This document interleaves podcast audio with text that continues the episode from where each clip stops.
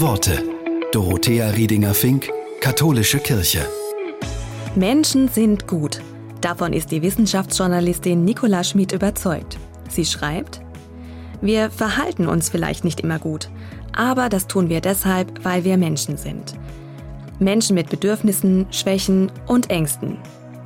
Wenn wir davon ausgehen, dass Menschen immer gut sind, ist es viel leichter damit umzugehen, dass wir Menschen sind.